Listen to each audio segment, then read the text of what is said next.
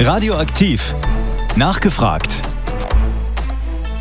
Nur noch eine Woche, dann ist Landtagswahl in Niedersachsen. Am 9. Oktober wird in Niedersachsen ein neuer Landtag gewählt.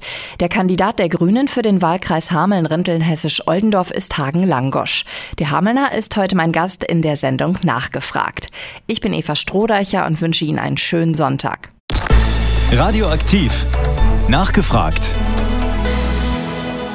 Radioaktiv mit der Sendung Nachgefragt am Sonntagmorgen. Die Landtagswahl steht kurz bevor. Seit einigen Wochen ist bereits Briefwahl möglich. Entschieden wird die Wahl am 9. Oktober. Denn dann heißt es für viele Niedersachsen Kreuzchen machen. Auch bei uns lächeln wieder zahlreiche Politiker von den Wahlplakaten. Einer davon ist Hagen Langosch. Er kandidiert für die Grünen für den Wahlkreis Hameln-Rinteln-Hessisch-Oldendorf und ist heute mein Gast in der Sendung Nachgefragt. Weshalb haben Sie sich entschieden, für den Landtag zu kandidieren? Ja, das ist natürlich eine schwere Frage, weil ich finde es immer so schwer sozusagen auf einen Satz zu konzentrieren, warum man das gerne macht. Also ich habe mich ja erstmal dazu entschieden, sozusagen Kommunalpolitiker zu werden, weil ich gesagt habe, vor Ort irgendwie an der Basis, da wo die Leute wirklich wohnen, da wo Politik entscheidet und die Leute betrifft es zwei Wochen später, das ist doch irgendwie total spannend und ja, man sieht eben mehr oder minder direkt, was man so umsetzt. Und da ist tatsächlich dann das Land gar nicht so weit weg. Also das Land Niedersachsen ist da schon häufig auch, naja, könnte man sagen, dran. Wenn es jetzt um Entscheidungen, Schule, Polizei, das sind alles Ländersachen, die betreffen die Leute auch direkt, die merken die Leute auch direkt vor Ort. Das Land ist nicht weit weg, Hannover ist nicht weit weg und das hat mir doch irgendwie ganz gut gefallen. Wie gesagt, außerdem bin ich so ganz weit weg von der Schule und äh, Schulpolitik fand ich da auch immer ganz interessant. Fangen wir noch mal ein bisschen früher an. Wieso sind es bei Ihnen die Grünen geworden? Ähm, wie lange sind Sie schon dabei? Erzählen Sie mal. Ja, sehr gerne. Also ich bin 2016 bei den Grünen eingetreten. Damals war ich dann so 15, 16 und ich habe mich vor allen Dingen, glaube ich, dazu entschieden, weil der Klimawandel sozusagen Thema war in der Schule, in den Medien und ich hatte irgendwie das Gefühl, die Grünen sind die einzigen, die das irgendwie verstehen oder die darauf reagieren. Mir hat das gefallen, was die PolitikerInnen da sogar gesagt haben im Fernsehen und im Radio. Dann habe ich gesagt, ich trete mal bei und dann hatte ich sozusagen auch Leute vor Ort, die ich irgendwie schnell kennengelernt habe, die gesagt haben, ja, ich, wir haben das Gefühl, du bist bei uns ganz richtig und dann bin ich beigetreten und habe dann kurz danach, sozusagen ein Jahr später, glaube ich, war das, hat der Kreisvorstand der Grünen gesagt, ja, sonst hatten wir immer wen Junges auch im Kreisvorstand und kannst du dir das nicht vorstellen? Und dann habe ich gesagt, ja, doch, kann ich mir vorstellen, mache ich gern und dann bin ich da so ein bisschen reingekommen. Das ist bei den Grünen auch häufig so, dass man da schnell irgendwo reinwächst, weil wir immer nach neuen Leuten suchen und immer nach Nachwuchs suchen und dann war ich da im, im Kreisvorstand und habe das zwei Jahre lang gemacht und das hat mir sehr viel Spaß gemacht und dann konnte die eine Vorsitzende aus privaten Gründen nicht weitermachen. Der Kreisvorstand hat mich dann angesprochen, hat gesagt, wie wär's denn, kannst du dir das nicht vorstellen, mal Vorsitzender zu sein? Und dann habe ich das auch zwei Jahre gemacht bis jetzt und wurde dann letztes Jahr in den Rat der Stadt Hameln gewählt und der Rat hat mich dann als, als Bürgermeister gewählt und jetzt mache ich das ehrenamtlich und das ist so die kurze Geschichte sozusagen. Ähm, die Landtagskandidaten sind bei dieser Wahl, man muss nur auf die Wahlplakate gucken, deutlich jünger als ähm, bei der letzten Wahl. Sie sind mit 22, ist das richtig? 21. 21. Genau, ja. Mit 21, ja, mit Abstand der deutlich jüngste. Hat das Vorteile oder hat das auch Nachteile? Ja, also ich weiß gar nicht, ob das überhaupt Nachteile haben kann. Ich habe das Gefühl, im Landtag also ich nicht nur sagen, dass es ein Gefühl ist, sondern das lässt sich auch statistisch belegen, ist der Altersdurchschnitt doch äh, deutlich höher als mein Lebensalter, überraschenderweise. Ich habe mir gedacht, es ist, wäre doch mal schön, äh, wenn eine junge Person auch mal eine ganz andere Perspektive in den Wahlkampf bringt. Und ich habe schon das Gefühl, dass ich das auch machen kann. Es ist total cool, dass irgendwie meine Mitkandidierenden auch nicht alle so äh, fortgeschrittenen Alters sind kann man sagen. Ähm, aber natürlich merke ich auch häufig doch, dass da schon ein paar Jahre dazwischen sind. Aber was die politische Erfahrung angeht, würde ich sagen, habe ich da auch einiges zu bieten und äh, habe auch schon einiges mitgemacht. Ich würde sagen, ich nutze das häufig als Vorteil. Ich habe Kontakt zu jungen Leuten. Ich habe das Gefühl, ich weiß doch eigentlich, was, was die so machen den ganzen Tag und äh, was die so beschäftigt. Und ja, ich fühle mich ja auch so jung, wie ich bin. ja, deswegen glaube ich schon, dass ich irgendwie Kontakt da habe und das für mich nutzen kann und dass ich das auch politisch nutzen kann, also äh, um die Meinung der jungen Leute im Landtag vertreten zu können. Und die Mitkandidierenden sind da dann vielleicht doch schon wieder etwas weiter weg. Also ich merke das so bei äh, meinen Kindern. Wir hören zusammen in der Küche, läuft halt Radio, wenn wir frühstücken oder so. Und ähm, abends gucken wir auch öfter zusammen Nachrichten und die sind schon politisch interessiert. Wie ist bei Ihnen dieses Interesse geweckt worden? Es ist ja nochmal ein Unterschied zu sagen, ja, ich interessiere mich für das, was so läuft und ich engagiere mich tatsächlich politisch. Ja, also in der Schule habe ich schon gemerkt, dass ich irgendwie Lust habe, was mitzugestalten. Und dann habe ich mich sozusagen als, als Klassensprecher irgendwie mal wählen lassen und äh, habe gemerkt, so ja, ich hätte mal Lust, irgendwie meine Klasse zu vertreten. Und dann äh, bin ich, ist man ja auch dann in der Schülervertretung so irgendwie mit dabei. Und ähm, dann bin ich da mal hingegangen und dann haben die gesagt, hier, hast du nicht Lust irgendwie mal mitzumachen? Also so richtig in der Schülervertretung. Und dann habe ich da, glaube ich, auch ein Jahr so ähm, als normaler Schülervertreter ähm, mitgemacht im ähm, Schülerinnenvorstand.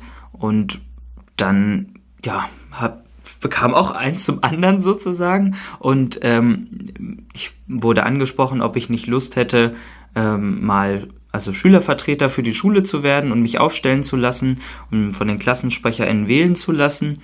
Und ähm, und dann habe ich so ganz viel drüber nachgedacht. Äh, dann habe ich meine Eltern gefragt, was die denken und ob, ob das ähm, ja, viel Zeit in Anspruch nehmen könnte. Und dann haben sie gesagt, ja, das ist eine Aufgabe, da muss man sich schon irgendwie äh, drin wohlfühlen und man, man muss vorher gut überlegen, ob man das machen will.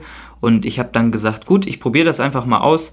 Und äh, das ist ja auch erstmal nur ein Jahr. Und wenn es mir dann nicht gefällt, dann konnte ich wenigstens mal eine Erfahrung sammeln und ähm, habe das dann gemacht. So. Und dann habe ich das irgendwie vier Jahre lang gemacht ähm, und habe bei Schulvorstandssitzungen teilgenommen, ähm, bei ja auch bei Ausschusssitzungen oder so. Dann war ich mal im Kreisschülerrat und habe so ein bisschen bin so ein bisschen da reingekommen in diese politische Ebene und hat dann mitbekommen, was hier vor Ort so geschieht in der Politik, ähm, vor allen Dingen in der Schulpolitik. Da, damals wurde dann beschlossen, dass das Schulzentrum Nord neu gebaut wurde. Da waren wir als SchülervertreterInnen dann auch immer dabei und dann kam man so das erste Mal mit politischen Beschlüssen in Berührung.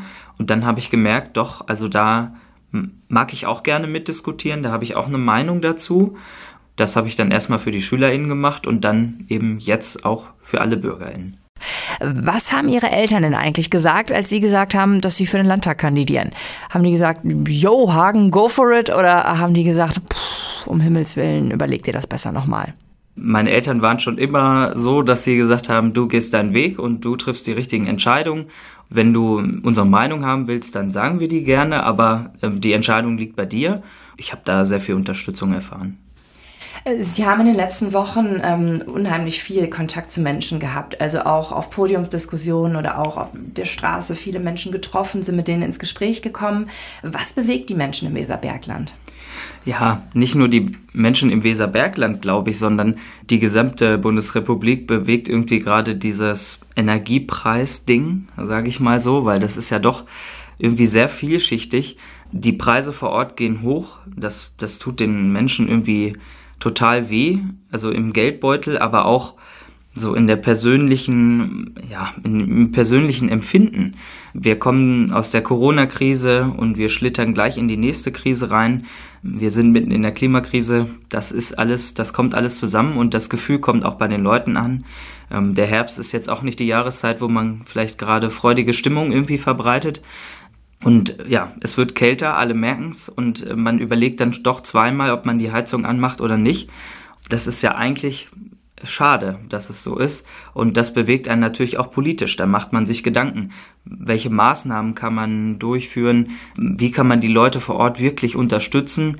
Wie kriegt man dieses, dieses gesamte Geschehen, das ja irgendwie uns total nicht in den Händen liegt vor Ort. Also wir können nicht darüber bestimmen, ob es Krieg in der Ukraine gibt oder nicht. Das bestimmt nur Russland.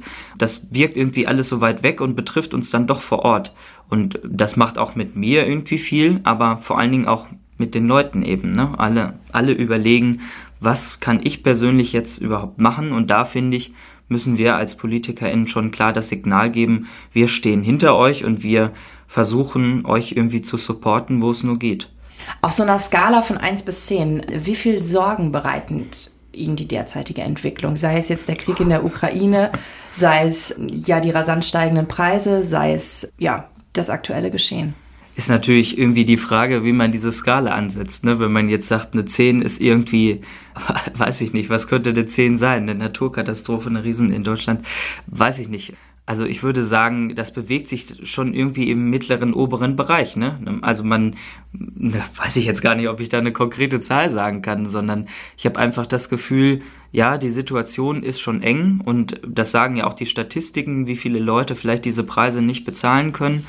Ich kenne ja auch genug äh, Studierende irgendwie, ich studiere auch, die wissen auch nicht, ja, reicht das mit dem BAföG, reicht das ähm, mit dem eigenen Minijob dann noch? Hm könnte schwierig werden. Viele SeniorInnen haben auch kein großes Einkommen, das steigt nicht mit der Zeit, äh, das bleibt immer gleich und wenn die Preise steigen, dann, dann wird's eng. Das betrifft die Leute vor Ort, aber natürlich weiß man nicht, wie wird sich die Lage in der Ukraine verändern, wie wird sich unsere Energielage verändern. Da hätte die letzten Jahre mehr passieren müssen, damit wir energetisch unabhängiger werden. Und das ja, wird jetzt langsam Zeit, so dass wir diese Skala dann verbessern können. Das ist nämlich so ein Ding, das beschäftigt mich zum Beispiel im Moment. Es ist ja eigentlich ziemlich traurig. Ich weiß nicht, wie Sie das sehen, aber es muss erst dazu kommen, dass es wirklich so wird, dass die Preise rasant nach oben gehen, dass die Leute darüber nachdenken, was kann ich zu Hause noch machen, um wirklich Energie zu sparen. Also was weiß ich, baue mir einen Duschkopf ein, der weniger Wasser verbraucht. Überlege, wie ich das noch, was weiß ich, die Raumtemperatur zwei Grad zu minimieren. Ist es nicht ein bisschen schockierend, weil die Situation, dass Energie, fossile Energie endlich ist, die ist ja nun schon ein bisschen länger bekannt. Ja, auf jeden Fall ist das schon länger bekannt, aber da muss man auch sagen, klar, die Leute verlassen sich da auch ein bisschen auf die Politik, zumindest hat sich das so etabliert und die Politik der letzten Jahrzehnte hat nicht den Kurs vorgegeben, also hat nicht gesagt, wir müssen sparen, wir müssen unsere Energie umstellen, wir müssen unseren Verkehr ändern. Das sind schon grundlegende Entscheidungen, die viel beitragen und die dann auch ja, die Wirtschaft und die Privatleute ein bisschen entlastet, wenn man sagt, da gibt es eine zentrale Entscheidung, das ist die Richtung, in die wir gehen, das ist die Richtung, die wir fördern, dann kann ich mich schon aktiv dazu entscheiden und dann fühlt sich der Weg auch richtig an. Aber ja, wenn man sozusagen weiter glaubt, dass fossile Energieträger die Zukunft sind, kann ich die Bevölkerung da schon verstehen, wenn die irgendwie bei der Politikmeinung dann auch mitgehen. Da musste, hätte einiges passieren müssen, aber da müssen wir auch in Zukunft weiter dran arbeiten, ja. Seitdem die Grünen Teil der Bundesregierung sind, mussten sie auch schon einige ja, unpopuläre, ich sage jetzt mal nicht grüne Entscheidungen treffen, wo man vielleicht vor zwei, drei Jahren gesagt hätte, da stimmt, stimmen die Grünen niemals zu. Aber im Rahmen der Koalition mussten sie sich ja nun darauf mhm. verständigen. Wie sehr belasten denn diese Entscheidungen auf Bundesebene jetzt zum Beispiel den Landtagswahlkampf? Ja, also diese Entscheidungen also weiß ich nicht, ob sie dir belasten, aber die sind auf jeden Fall ausschlaggebend, klar. Also wie ich schon sagte, die Leute vor Ort bewegt die Bundespolitik aktuell. Das ist, das ist die Zuständigkeit der Bundespolitik und ähm, ja, das, das taucht im Landtag, Landtagswahlkampf immer wieder auf. Also wir ähm, diskutieren auf jeder Podiumsdiskussion, bei jeder Veranstaltung Bundespolitik und Europapolitik, obwohl das eigentlich gar nicht äh, Thema der Wahl ist. Aber natürlich sind wir als PolitikerInnen im Land auch dafür zuständig. Also das, also das zu anzugehen und voranzutreiben und da guten Kontakt auch mit der Bundesebene zu haben, weil die Leute dann eben doch noch ein Stück näher dran sind. Und das Land spielt auch eine zentrale Rolle in der Verteilung von Gelder an die Kommunen.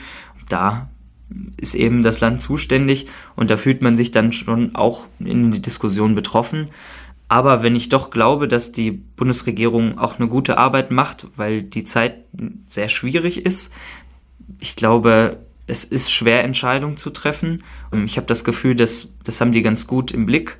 sie müssen auch viel ausbaden, was die letzten Jahre verschlafen wurde. Als Landtagsabgeordneter ist dann ganz Niedersachsen Ihr Thema. Aber welche Themen würden Sie denn aus dem Weserbergland mit nach Hannover nehmen? Welche Themen aus der Region müssen in Hannover dringend angeschoben werden? Also da gibt es einiges. Natürlich würde ich jetzt damit anfangen, wir haben hier ein ganz großes Potenzial für erneuerbare Energien zum Beispiel. Das ISFH ist ja auch direkt um die Ecke, also das Institut für Solarforschung. Das ist irgendwie ein riesen Standortvorteil eigentlich, wenn man überlegt, dass die fast bei jedem Solarpanel, was so auf den Dächern ist, irgendwie mitgeforscht haben. Das ist, das ist doch total toll.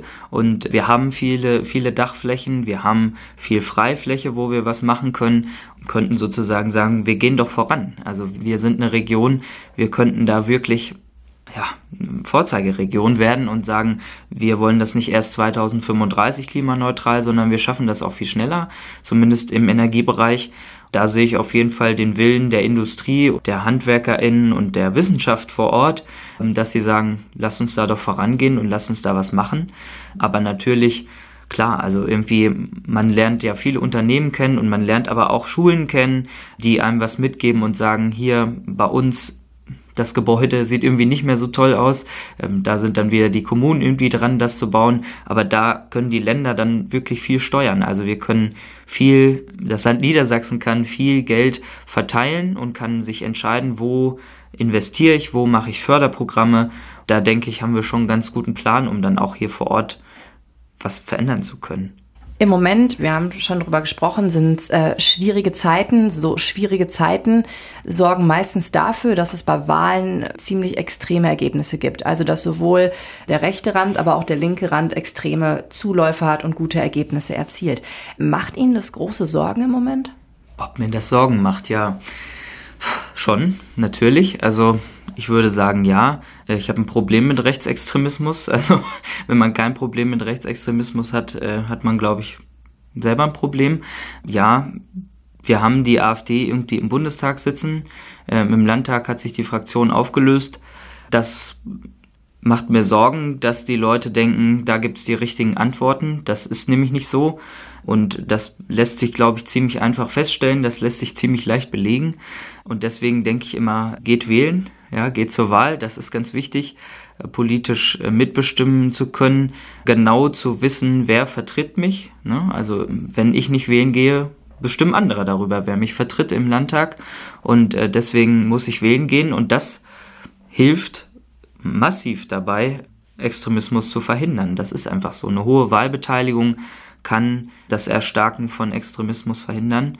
Und ich denke, da sind wir aber alle in der Pflicht, die richtigen Antworten zu liefern, sodass die Leute nicht ja, sich so fühlen, als könnten sie nur extremistisch wählen.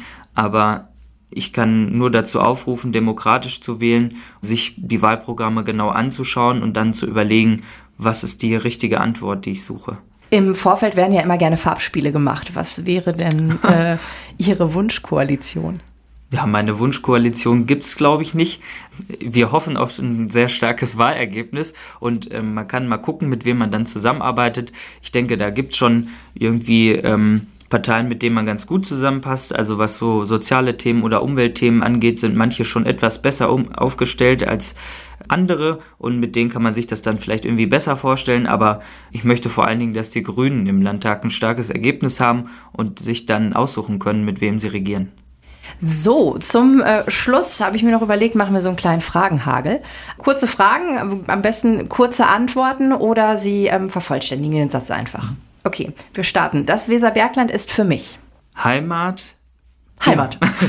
okay. Ja, Heimat äh, was machen Sie mit einem Lottogewinn? Oh. Oh Gott. ja, ich wüsste gar nicht, was ich mit so viel Geld machen soll. Wahrscheinlich sparen. Äh, Pommes oder Pizza? Pommes, also definitiv. Und dann am liebsten mit Mayo. Ja. Welcher Politiker hat Sie inspiriert? Wahrscheinlich ganz viel inspiriert Robert Habeck. Lieblingsfach in der Schule? Ich glaube, mein Lieblingsfach war tatsächlich Musik. Was macht die Grünen in Hameln aus? Ähm, Zusammenarbeit, dann Aktivität und ganz viel Freude bei allem, was sie machen. Kaffee oder Tee? Kaffee. eine Sache, die Sie Hamels Oberbürgermeister Claudio Griese schon immer mal sagen wollten? Ich rede ja tatsächlich relativ viel mit ihm im Rat. Aber eine Sache, die ich ihm vielleicht sagen würde, ist, äh, lass uns schneller im Klimawandel vorangehen, ja. Annalena Baerbock ist für die Grünen? Ähm, äh, die beste Außenministerin, die wir hier hatten. Sagt Hagen Langosch, er ist der Landtagskandidat der Grünen für den Wahlkreis Hameln-Rinteln Hessisch-Oldendorf und war heute mein Gast in der Sendung Nachgefragt. Ich bin Eva Strohdeicher und wünsche Ihnen noch einen schönen Sonntag. Radioaktiv. Nachgefragt.